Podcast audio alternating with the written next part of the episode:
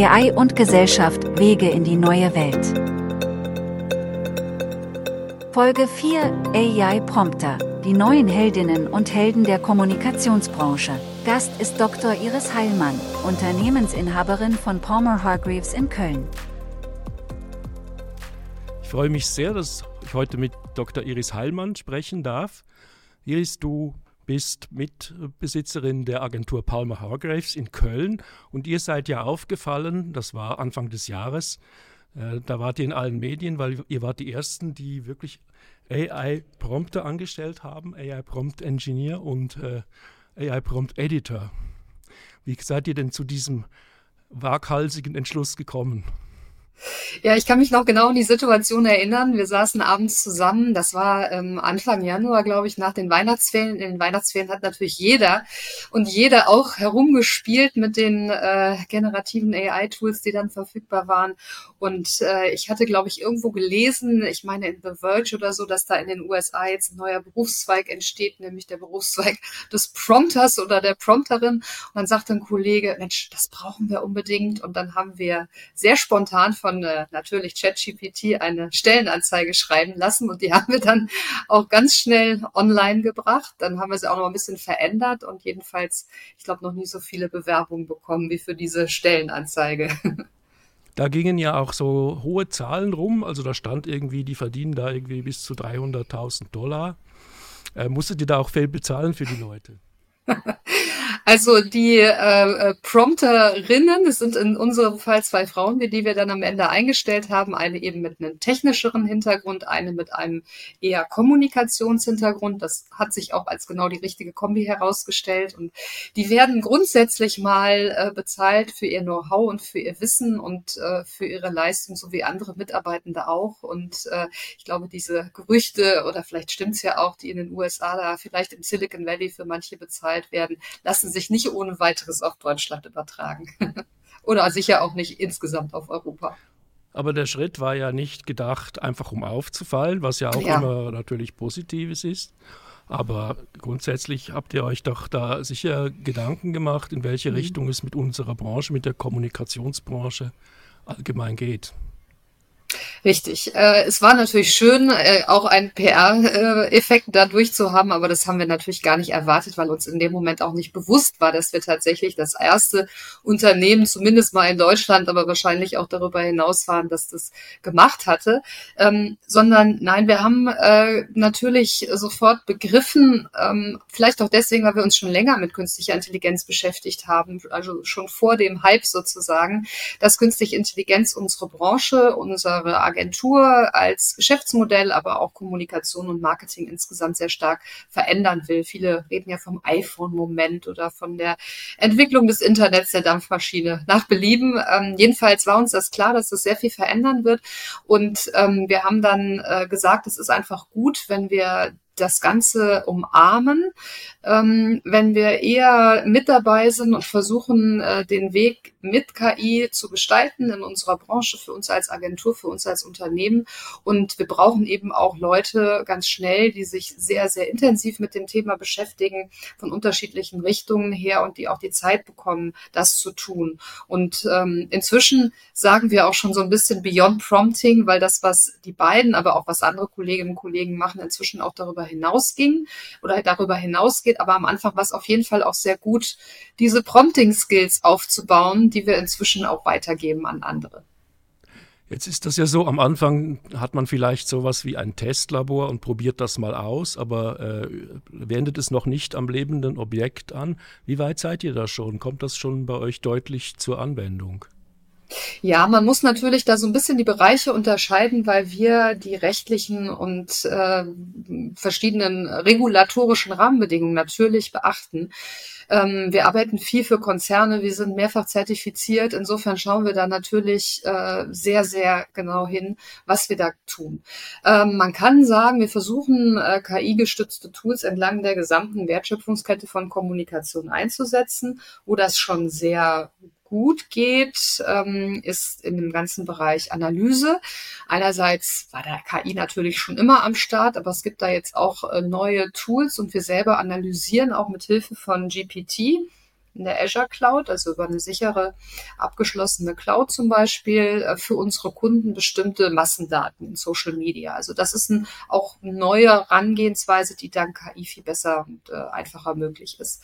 Ähm, dann, wenn man weitergeht in der Ideation-Phase, dann nutzen wir auch KI-gestützte Tools. Natürlich immer aufpassen, dass wir keine Daten in öffentliche Tools packen, die äh, vertraulich sind ähm, oder noch nicht veröffentlicht sind. Dafür haben wir aber inzwischen eben eine, eine geschützte Cloud-Lösung, um das Problem sozusagen schon mal in den Griff zu kriegen, das Datenschutzproblem. Und ähm, da nutzen wir KI als äh, Sparringspartner, als Brainstorming-Partnerin. Ähm, das geht, das geht sehr gut. Äh, und wir nutzen es zum Beispiel auch, indem wir jetzt im Bildbereich, indem wir Kundinnen und Kunden sehr schnell ähm, äh, Moods zeigen können. Also, dass wir nicht erst sagen, wir machen jetzt Linie 1, 2, 3, äh, so und so und so mit der Hand, sondern wir können sehr schnell visualisieren, was unsere Kreativen sich ausdenken, was unsere äh, Kolleginnen und Kollegen sich ausdenken und dann mit den Kunden ähm, in ein Gespräch darüber kommen, in welche Richtung es gehen soll. Und am Ende wird aber das Produkt, was dann veröffentlicht wird, ähm, in der Regel äh, nach wie vor ähm, per Photoshop etc. hergestellt. Äh, Gerade beim Bildbereich ist ja das Thema Urheberrecht auch sehr umstritten und deswegen machen wir da ähm, Produktivleistungen, also Bilder, die wir tatsächlich dann auch veröffentlichen, nur in Abstimmung mit unseren Kunden. Also in der Mut, in der ideation Phase nutzen wir es viel, aber zur Veröffentlichung, da gibt es Fälle, wo wir das machen, Jetzt kommt bald die zweite Kampagne für die Deutsche Telekom, auch mit äh, Bildern, die künstlich generiert sind. Aber das ist dann eben eine tatsächliche Abstimmung mit den Kunden, die uns dann auch von der Übertragung des Urheberrechts befreien äh, als Agentur, ähm, damit wir da auch äh, keine rechtlichen Risiken eingehen und natürlich auch jeder transparent weiß, äh, was wir da tun. Wie funktioniert das denn jetzt intern? Ihr habt also diese Prompterinnen angestellt und wie läuft das intern? Prompten die da ganz für sich alleine oder sagt ihr denen bitte promptet uns was oder prompten mittlerweile alle in der Agentur? Mhm.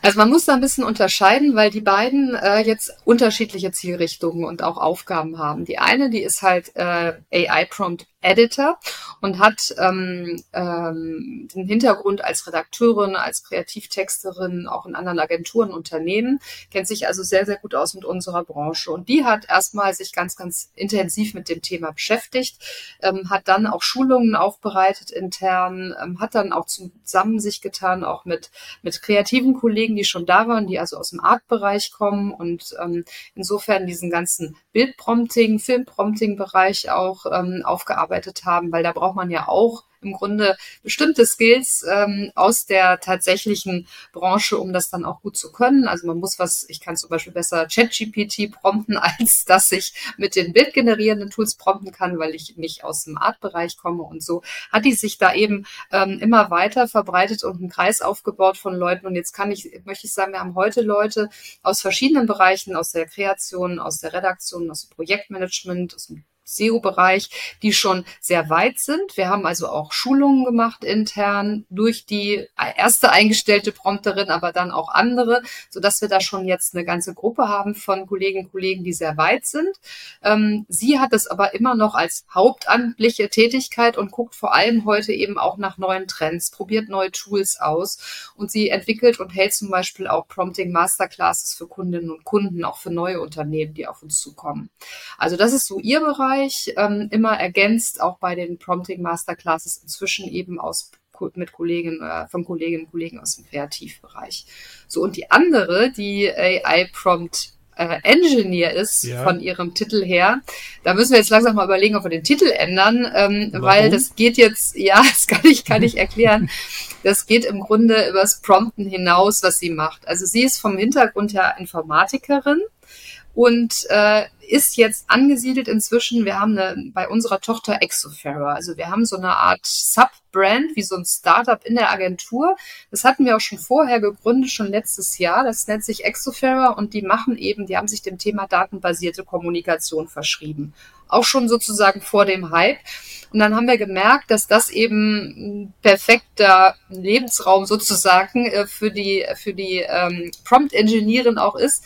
Und was wir da jetzt machen, und deswegen sage ich, geht das darüber hinaus, ist, dass wir eben ähm, erstens äh, selber ähm, zum Beispiel auf GPT direkt zugreifen über eine API, damit wir das eben in der sicheren Azure Cloud, also in der sicheren Cloud nutzen ja. können. Ähm, und dann machen wir eben Feintuning mit den Modellen. Also das heißt, wir haben jetzt eben ähm, für verschiedene Kunden auch Tests oder Pilotprojekte gemacht, wo wir dann ähm, das äh, Foundation-Modell, also in dem Fall eben GPT-4, äh, feingetuned haben mit weiteren Daten aus dem Unternehmen oder zum Beispiel äh, der Tonalität der Marke oder der Tonalität eines Vorstands oder einer Vorstände beispielsweise, um dann eben diesen Use Case, ich habe einen sagen wir mal, Muttertext und kann daraus viele weitere Texte ableiten, nochmal stark zu verbessern. Und da muss man natürlich wissen, wie man mit solchen Sprachmodellen arbeitet, wie überhaupt Feintuning Feintuning passiert. Das ist nochmal was anderes natürlich als das Prompten. Und meistens ist dann so eine Mischung, die sie dann auch sehr stark betreibt von äh, sozusagen Daten äh, noch über die Schnittstelle hinzufügen, dann das System lernen lassen, die Muster, die in den Daten stecken, wie zum Beispiel die Tonalität von einer Person ist. Und dann verfeinert sie das noch mit Prompts und dann haben wir sozusagen ein feingetuntes Modell, was dann wieder andere auch nutzen, quasi im Alltag. Und dasselbe muss man sich so auch vorstellen für, für bildgenerierende ja. äh, Modelle, was weiß ich, wie Stable Diffusion oder so. Auch da kann man natürlich durch die Hinzugabe von ähm, Daten des Unternehmens, von Bildern der Marke, aber da ist es, wie gesagt, mit dem Thema Urheberrecht alles immer mit Vorsicht noch zu genießen, äh, kann man aber im Prinzip auch ähm, feintunen. Das wird auch sicherlich die Zukunft sein, um dann nochmal sehr viel individuellere Layers oberhalb dieses Grundsatz Foundation Models zu bekommen. Und da ist sie halt unterwegs und äh, deswegen geht das eben übers Prompten eigentlich hinaus. Habe ich das richtig verstanden, dass das Feintuning dann mehr eine menschliche Aufgabe ist? Weil um die Maschine so im Detail zu lenken, ist wahrscheinlich im Moment noch schwierig, oder?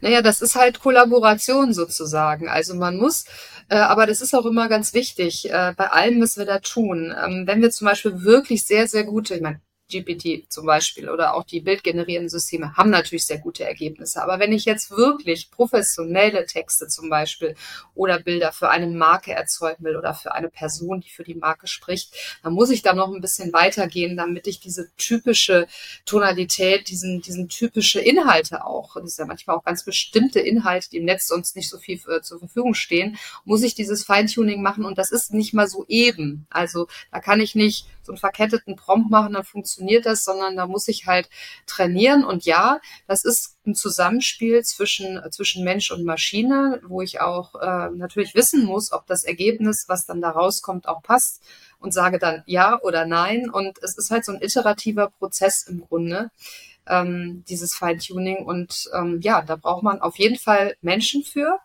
Human in the Loop ist so ein bisschen das, äh, unser Credo ist ja auch in der KI das Credo. Ähm, man braucht den Menschen, der weiß, was überhaupt gute Kommunikation ist, was Marketing will und kann, äh, vorne, ähm, um die Maschine überhaupt in Gang zu setzen oder eben fein zu tun. Und ich brauche hinten auch den Menschen mit seinem kritischen Verstand, der auch Ergebnisse bewertet, ähm, nachjustiert, verändert nochmal machen lässt, ähm, ähm, weil auch hinten natürlich diese Urteilskraft äh, wichtig ist. Um mal schnell um ein, auf eine Metaebene zu gehen. Die Kreativität mhm. ist also nicht etwas, das man an die Maschine delegiert, ist es sogar vielleicht, aber sie wird vielleicht durch die Maschine beflügelt.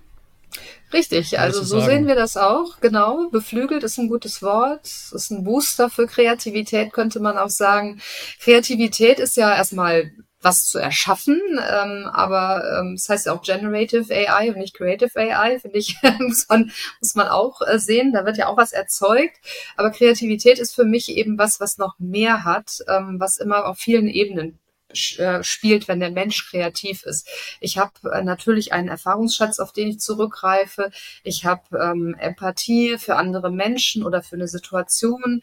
Ähm, ich kann vor allem auch kontextualisieren als Mensch. Und das ist für eine Maschine immer wahnsinnig schwer, ähm, wie der Mensch in Blitzesschnelle sozusagen eine Situation erfasst, ähm, Erfahrungen dazu nimmt, ähm, äh, das Gegenüber liest, auch in der Kundenbeziehung zum Beispiel, die Agenturen ja auch haben ähm, und so weiter und so weiter. Das sind so viele Ebenen, die, Masch die eine Maschine eben so nicht herstellen kann. Ähm, aber ähm, gleichzeitig Booster für Kreativität auf jeden Fall. Ich glaube, viele haben auch das schon gemerkt, wenn man in so einem Gespräch zum Beispiel ist mit GPT, ähm, dann kommt man schon mal auf ungewöhnliche Ideen, ähm, wenn man wenn man da so iterativ äh, rumpromptet und und und mit der Maschine sozusagen äh, in Anführungszeichen redet, äh, auf die man vielleicht so nicht gekommen wäre. Ähm, und das äh, macht erstens Spaß und zweitens bringt so ein bisschen manchmal out of the box das eigene Denken. Und äh, bei Visualisierungen zum Beispiel ist es natürlich auch so, dass ähm, äh, unsere Kreativen manchmal was im Kopf haben und bisher mussten sie dann halt entweder suchen oder mühevoll irgendwas mit Photoshop zusammenbasteln. Das ist jetzt quasi auf Knopfdruck möglich, das zu zeigen. Und wenn die Urheberrechtsthematik auch mal äh, geklärt ist, kann ich natürlich auch zum Beispiel mit kleineren Budgets dann sehr fantasievolle Kreationen machen und sehr fantasievolle ähm, Filme, äh, Visualisierungen schaffen, die ich sonst so ohne weiteres eben nicht schaffen könnte. Aber so die Ebene Empathie, Emotionen, Ironie, Zweideutigkeiten, ich glaube, da mhm. braucht es nach wie vor den Menschen. Richtig. Also man sollte die Maschine nicht unterschätzen. Also das ist ja immer so eine Diskussion. Kann jetzt KI kreativ sein? Also ich würde sagen, äh, wir sollten dafür sorgen, dass KI immer mit dem Menschen kreativ ist oder auch ähm, ähm, sich weiterentwickelt. Aber natürlich äh, habe hab ich auch schon laut gelacht über das, äh, was, was da aus der, aus der KI rauskam. Ähm, sowohl in Bild als auch in, in Wort oder in Film. Und ähm, ja, äh, man kann, äh, ist ja auch irgendwo klar, weil, weil, die, weil die Maschine ja trainiert ist auf dem, was Menschen so von sich gegeben haben, entstehen natürlich schlichtweg da auch, auch wenn es nur, wenn es nur, wenn da keine Person, keine, keine Emotion hintersteckt, entstehen natürlich trotzdem Worte, die manchmal ironisch sein können oder witzig. Das hat sich ja auch schon stark verbessert gegenüber dem Anfang.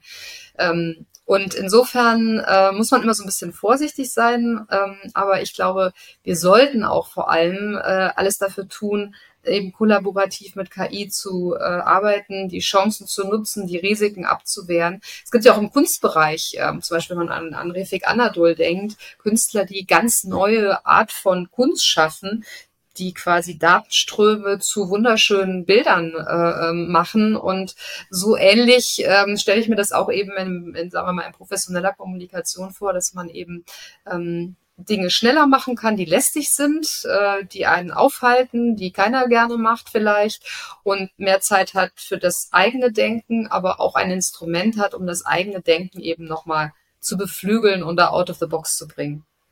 Das ist jetzt, äh, jetzt haben wir so über die kreative und schöngeistige Ebene gesprochen, ähm, aber es gibt ja auch noch die knallharte Business-Ebene.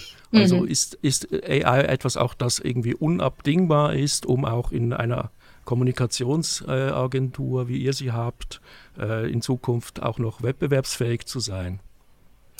Ich glaube schon, dass das so ist. Also es ist vor, schwer vorstellbar, dass es nicht so ist. Ähm, ich meine, wenn heute eine Agentur sagen würde, sie würde das Internet ablehnen und nicht benutzen, äh, würde sich jeder an den Kopf fassen. Und ich glaube, dass das früher oder später, und zwar eher früher, auch mit äh, KI-basierten Tools so sein wird.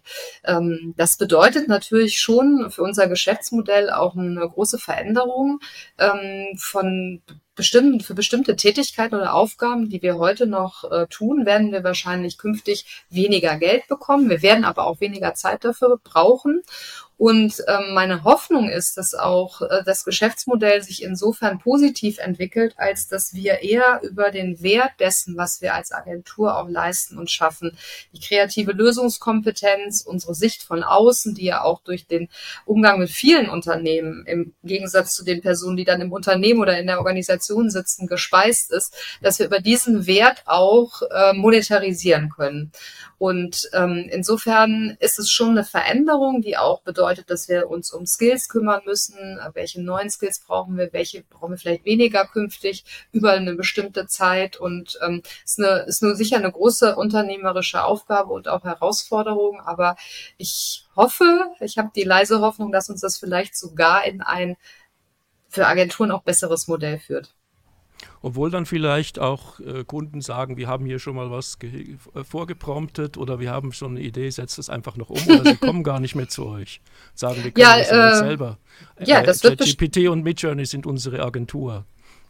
Richtig, also in Teilbereichen wird genau das passieren. Das glaube ich auch. Also es wird bestimmt einen Trend geben zum Insourcing im gewissen Rahmen. Also von einfachen Assets zum Beispiel oder äh, das Layout von bestimmten äh, Produktblättern oder auch Social Media Assets teilweise. Also da wird sicherlich ähm, viel geben. Und ähm, ja, deswegen äh, sind wir eben gefragt, uns auch selber zu fragen, was ist denn der Wert, den wir, den wir beitragen? Ist es, dass wir jetzt ein, einfach irgendeinen Text schreiben, dass wir irgendein Bild machen? Nein, sondern äh, unser, unser, unser eigentlicher Ansatz ist, dass wir sagen, wir sind äh, kreative Problemlöser. Wir sind besser vielleicht geschult als andere in der Agentur, out of the box zu denken, um die Ecke zu denken, äh, weiter zu denken, auch anders zu denken. Und das setzen wir dann um in verschiedenen Kommunikationsmitteln.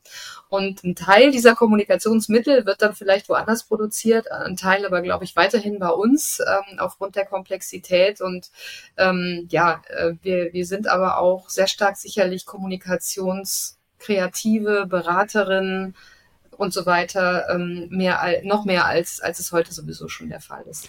Wie du schon sagtest, es gibt ja dann auch so ein paar äh, Stolpersteine oder Sachen, wo man aufpassen muss, Copyright und Urheberrechte, äh, solche Themen. Und ich glaube, das wird ja dann, wenn da jemand so Freestyle-mäßig unterwegs ist, ist es wahrscheinlich äh, weniger ratsam, als wenn er sich wirklich an, an, an Fachleute wendet. Was bedeutet das denn für den Einzelnen? Mitarbeitenden oder auch für dich kompetenzmäßig und äh, was muss man tun, um in Zukunft in der Branche fit zu bleiben? Also ich glaube, man braucht halt einerseits weiterhin ähm, traditionelle Skills, also zum Beispiel einfach das Wissen, die Erfahrung, wie, wie erreiche ich denn Menschen über Kommunikation verschiedenster Art, äh, wo sind Menschen unterwegs, wo sind Touchpoints für bestimmte Themen und so weiter und so weiter. Also ich brauche trotzdem großes äh, Wissen und Verständnis, wie, fun wie funktioniert Kommunikation, wie funktioniert Marketing mit allem, was dazugehört. Weil, wie gesagt, auch ohne Intention, ohne Wissen, ohne, ohne Leitung kann ich die Maschine nicht in die richtige Richtung setzen. Unsere Informatikerin kann auch keine hervorragenden Kommunikationsprodukte zum Beispiel entwickeln, ohne uns. Also sozusagen die Leute, die aus der Kommunikationsrichtung kommen. Aber ich brauche natürlich schon äh, künftig äh, Menschen, die einerseits auch sehr äh, datenversiert basiert sind. Das heißt also, wir werden ganz sicher über die Zeit viel mehr Menschen einstellen, die diesen Hintergrund haben, Data Science, äh, Informatik-Hintergrund haben, technischen Hintergrund haben, ähm, als es bisher der Fall war. Ähm, ich brauche auch aber bei ähm, äh, kreativen Berufen, sei es auf der Redaktionsseite oder auf der Kreationsseite oder auf der Beratungsseite, Menschen, die sehr offen sind äh, für, für technologische Entwicklungen, die auch Lust haben, da am Ball zu bleiben, die Lust haben, neugierig zu sein, auszuprobieren, weil gerade ist die Entwicklung ja auch so schnell, äh, dass man eben vor allem veränderungsbereit und lernwillig sein muss, ähm, mehr als alles andere eigentlich. Und ähm, ja, wir haben in unserer Agentur zwei Werte, Open-Hearted und Open-Minded. Und äh, ich glaube, die sind jetzt, die gibt's schon länger, aber die sind jetzt auch genau genau richtig. Und ähm, so versuchen wir auch die bestehenden Mitarbeitenden zu motivieren und ähm, äh, zu probieren und zu machen und zu tun. Und ähm, so werden wir auch künftig Mitarbeitende aussuchen und noch viel stärker auf die Tech- und KI-Affinität achten. Ist denn nach deiner Sicht eine Zukunft der Kommunikationsbranche ohne AI? Also wenn jetzt eine Agentur sagen würde, wir verweigern uns dem Ganzen, wir machen das wie traditionell wie immer und ähm, nur mit Menschen, mit echten Menschen in Anführungszeichen, äh, ist das überhaupt noch vorstellbar? Naja, also es gibt sicherlich äh, bestimmte Themenfelder oder Bereiche, ähm, ja, wo vielleicht auch künftig äh, KI keine Rolle spielt. In der Mensch-zu-Mensch-Kommunikation auf irgendeine Art und Weise oder ähm, ähm, bei, bei bestimmten Events, wo Leute auf der Bühne stehen. Naja, gut, da wird das Hintergrundbild trotzdem optimiert per KI, aber da wird es vielleicht Bereiche geben oder vielleicht gibt es auch irgendwann mal so eine Art Rollback, ja, so wie man ja auch gerne heute wieder Langspielplatten hört. Äh, das kann auch sein. Ähm, es wird auch sicher eine Transparenzpflicht in irgendeiner Form geben künftig. Aber dass man so sagt, grundsätzlich äh, setze ich das nicht ein, mache ich das nicht, will ich davon gar nichts wissen, das ähm, ist, glaube ich, ähm, ja, sicher nicht ratsam. Es gibt ja diesen Spruch, der jetzt ja schon sehr, sehr viel immer zitiert wurde, du wirst nicht äh, oder dein Job wird nicht äh, abgelöst äh, von einer KI, aber von jemandem, der KI nutzt wird ja übernommen. Das ist natürlich äh, so ein bisschen der Kern der Sache, ähm, dass wir künftig alle in irgendeiner Form mehr oder weniger mit KI, mit, mit Tools, die KI-basiert sind, arbeiten. Und der, der Gründer, der, also einer der Gründerväter der KI, ähm, John McCarthy, der hat mal gesagt, as soon as it works, no one calls it AI anymore. ja, dann wird es selbstverständlich, ja. Genau, das ist, glaube ich, auch der Weg. Äh, wir nutzen ja auch heute Netflix, Siri, Google, äh, Amazon, alle möglichen Dinge. Und wir sagen ja nicht, oh, ähm, ich, ich äh, gucke jetzt mit KI Fernsehen, sondern wir sagen, ja, wir gucken halt Netflix. Und ja, ne, das ist aber eine Recommendation Engine, hinter der natürlich ganz viel KI liegt und ähm, wird aber gar nicht so ausgesprochen sozusagen im Alltag wird zur Selbstverständlichkeit, ist es jetzt aber noch nicht, aber ihr jetzt so als in der Vorreiterrolle oder fast als Galionsfiguren, äh, wie, wie fühlt man sich da? Ist das manchmal auch nervig oder ist das jetzt einfach eine sehr spannende Zeit für dich? Naja, wir sagen schon mal, what a time to be alive. Also so äh, in jede Richtung. Also ich finde, es ist für Agenturen halt ein, schon ein toller Moment. Also sagen wir mal, ich bin jetzt auch ein Mensch, der liebt Abwechslung und liebt Neues. Und ich glaube, das ist natürlich auch wesentlich. Sonst äh, ist man da vielleicht auch eher eben vielleicht in, in Schockstarre und Sorge. Und naja, wir sind natürlich auch nicht völlig unkritisch oder, oder so. Und natürlich äh, denken wir auch darüber nach, na hoffentlich klappt das auch alles so, wie wir uns das mit unserem Geschäftsmodell in der Zukunft vorstellen. Natürlich. Ähm, aber äh, grundsätzlich finde ich es einfach wahnsinnig spannend, ähm, so, so, ja, wie die Zeit, wo das Internet auch die Berufswelt revolutioniert hat. Ne? So eine Zeit jetzt ähm, ähm nochmal zu erleben, das habe ich mir jetzt äh, zwar vorgestellt, dass ich das noch erlebe, aber dass das so schnell, so konkret und auch in dieser Art und Weise kommt, äh, war mir jetzt auch, äh, obwohl ich mich mit dem Thema KI schon länger beschäftige, auch nicht so klar. Und ähm, ich finde, es macht einfach Spaß, aber na, wir sagen auch immer, unsere Haltung da ist kritischer Optimismus. Also wir, wir, wir sind schon, wir wollen gerne auf das halt volle Glas da gucken, mhm. aber wir wissen natürlich auch, äh, und auch da geht ja unsere Beratungskompetenz dann hin und da wird sie ja auch gefragt, dass auch unglaublich viele Gefahren ähm, mit dem Thema verbunden sind. Also ich sag mal, für die Menschheit, äh, das wird ja auch viel diskutiert, aber auch ganz praktisch für unsere Kunden. Also wenn das Deepfake-Video irgendwo auftaucht eines CEOs, und der Aktienkurs rauscht ab. Ähm, ne? Auch darauf muss sich jetzt heute ein Unternehmen oder eine Organisation einstellen, äh, wie man, was man dann macht, eine neue Form der Krisenkommunikation, die wir dann auch im Auge haben müssen. Ähm, und das haben wir natürlich auch. Wir verfolgen auch die ganzen Diskussionen, die ja auch nicht zu Unrecht äh, da sind über Urheberrecht. Was bedeutet das für Künstlerinnen und Künstler und so weiter und so weiter? Also das sind ja sehr, sehr vielschichtige Themen, die da jetzt auch ähm, auf der Agenda sind. Und ähm, das, äh, ja, äh, sehen wir natürlich auch und ähm, verfolgen das mit und können natürlich auch in unserer Position ja nicht die große die große KI-Richtung auf der Welt bestimmen, aber hoffen, ähm, dass wir da als Menschen zu einer zu einer sinnstiftenden und wertstiftenden Variante kommen, wie immer ist ja nicht die Technologie böse, sondern das, was der Mensch dann genau. damit so macht. Ja. Was denkst du denn, wo wir auf dieser Reise sind, äh, um das Gespräch jetzt abzuschließen? Sind wir da erst am Anfang? Ist das der Hockeyschläger, dass es erst nach oben geht? Oder sind wir schon über den großen Berg, dass jetzt so, langsam so die Ernüchterung kommt und sagt, ja, ja, jetzt gewöhnen wir uns daran? Also ich glaube, wir sind im Babyzeitalter der KI gerade. Ähm, es gab ja auch immer diese KI-Sommer und KI-Winter. Äh, über die Geschichte der KI, die ja schon äh, seit, äh, seit den 60er Jahren gibt's ja schon das Wort. Schon in den 40er Jahren hatten Mathematiker neuronale Netze entwickelt, McCulley. Und ähm, ich glaube, wir sind trotzdem jetzt im Babyzeitalter. Ich glaube noch nicht, dass jetzt so schnell wieder oder überhaupt wieder ein KI-Winter kommt, wie das mal in den 70er, 80er, 90er Jahren immer wieder passierte, weil eigentlich die Technologie noch nicht so weit war und wir noch nicht so viele Daten digitalisiert hatten. Ähm, aber da wird noch, da wird noch ganz, ganz viel kommen. Ähm, es wird jetzt ja darüber geredet, ob jetzt GPT schon sowas ist wie generelle künstliche Intelligenz ähm, oder wann es soweit ist, ist ja das erklärte Ziel von OpenAI, das damit zu erreichen. Und dann wird gesagt, ach, ist das jetzt ein Jahr weg oder zehn Jahre? Das werden wir sicherlich alles noch, noch erleben, was das dann auch heißt. Ähm, aber ja, ich glaube, wir sind am Anfang der Entwicklung ähm, und werden ähm, noch sehr viel staunen sicherlich auch. Hoffentlich ja, im Guten. hoffe ich auch und danke dir, Iris, für dieses sehr interessante und Gespräch und ich wünsche weiterhin viel Erfolg und ähm, dass das Abenteuer äh, in, guten, in guter Weise weitergeht. Und herzlichen Dank. Vielen Dank. Ja, vielen Dank auch dir. Schön, dass ich dabei sein konnte.